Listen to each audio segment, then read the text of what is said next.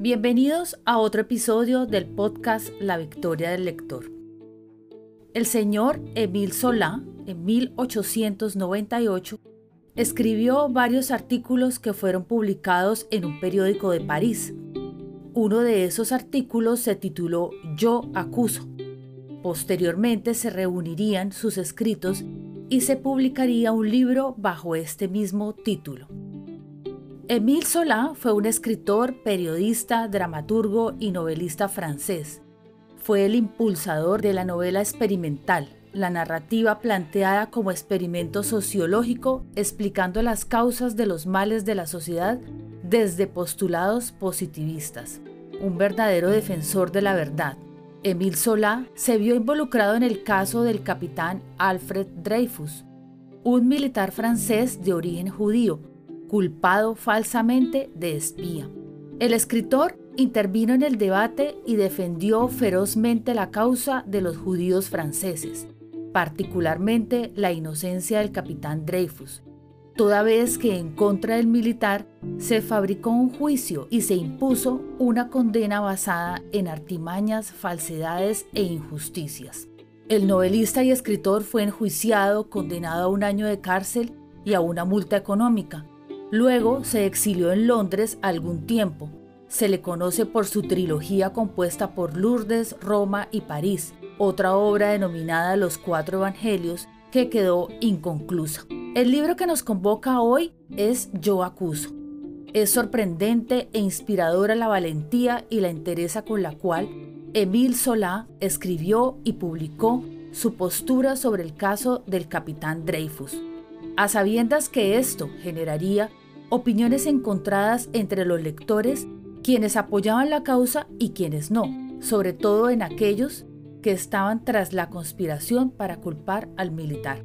Destacable y admirable es cómo un periodista, escritor, defendió la verdad con su talento para escribir, sin importar las consecuencias, se expuso a las reacciones en su contra pero no silenció su voz y publicó en repetidas ocasiones artículos en los cuales mencionaba con nombres y apellidos a los verdaderos culpables, los artífices de este engaño. Se requiere valor para denunciar públicamente actos temerarios, oprobiosos y malintencionados contra otra persona. Fue de tal magnitud la indignación que sentía por las difamaciones difundidas y las consecuencias que acusó a todos los participantes en esos actos, que en esa época desencadenaron fuertes altercados, debates y discusiones en la sociedad francesa.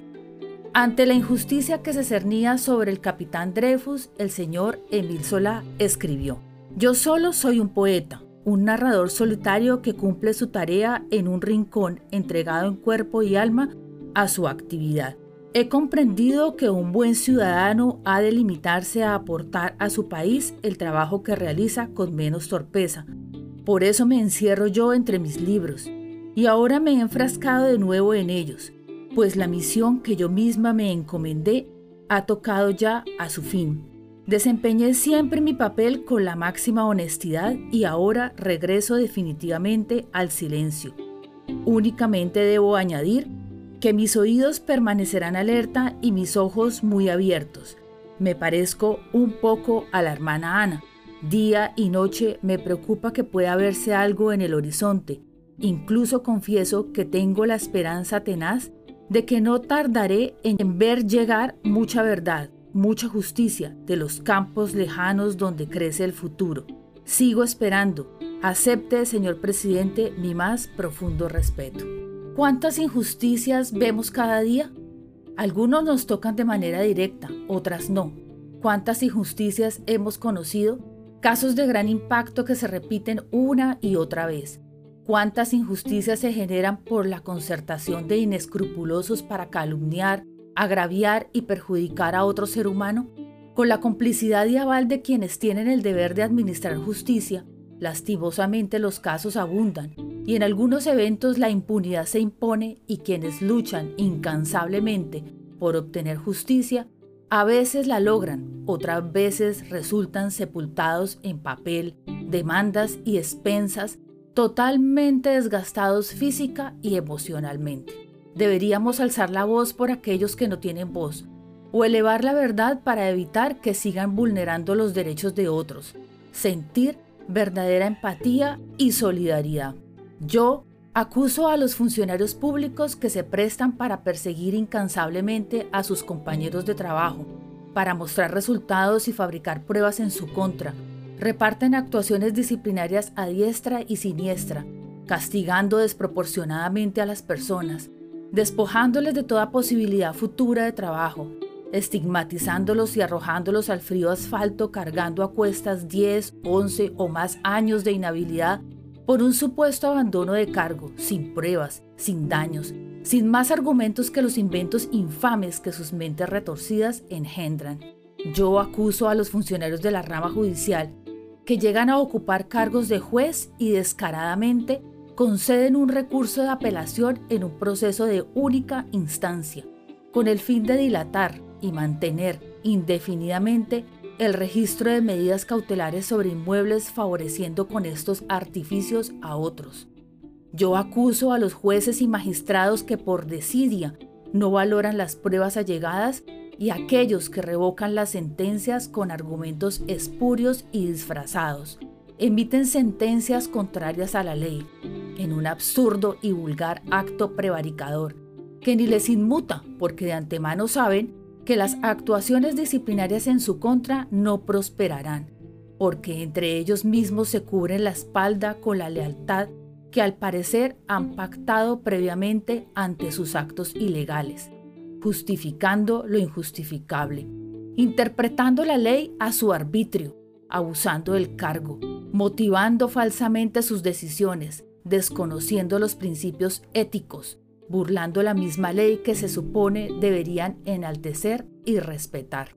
Yo acuso a todos aquellos funcionarios de la rama judicial impúdicos, sobornables, corruptos, que comercian con las decisiones judiciales, que son incapaces de fallar en derecho, que avalan las acciones malintencionadas de los abogados de las entidades financieras para agilizar los procesos y permiten toda clase de arbitrariedades contra los ciudadanos, desde los actos de notificación, pasando por los abusos de los funcionarios comisionados, como los inspectores de policía y auxiliares de justicia.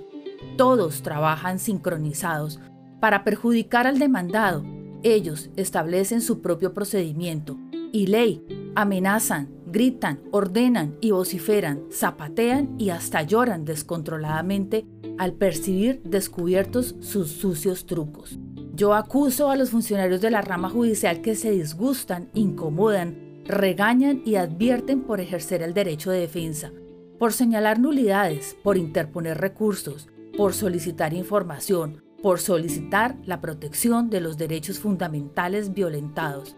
En resumen, se fastidian con la parte demandada que se defiende en derecho, porque les obliga a trabajar, pero es un trabajo vacío, inani, fútil, porque además de negar todo, copian y pegan.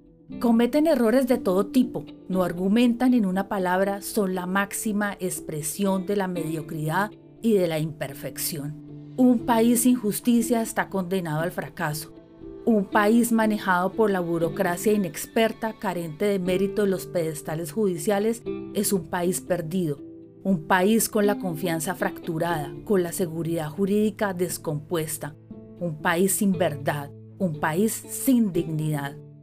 Al mejor estilo del gran escritor y defensor de la verdad, Emil Solá yo acuso al juez 78 Civil Municipal de Bogotá, hoy 60 de pequeñas causas y competencias múltiples de Bogotá, al juez tercero Civil Municipal de Zipaquirá, a la juez segunda Civil de Circuito de Zipaquirá, a la inspectora tercera de Policía de Zipaquirá, a la juez 18 Civil del Circuito de Bogotá, indignos representantes de lo que debería ser el máximo emporio del conocimiento y la sabiduría.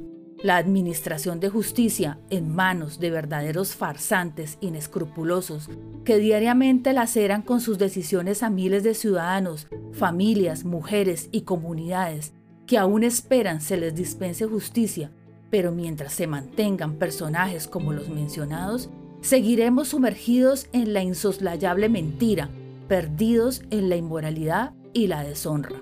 Son innumerables los casos Dreyfus, son pocos los defensores de la verdad como Emil Solá. Te invito a leer a Emil Solá. Anímate e inspírate a defender las causas propias o ajenas, en las cuales la verdad debe brillar, sin miedo, sin censura, sin cobardía. ¿Y tú, a quién acusas?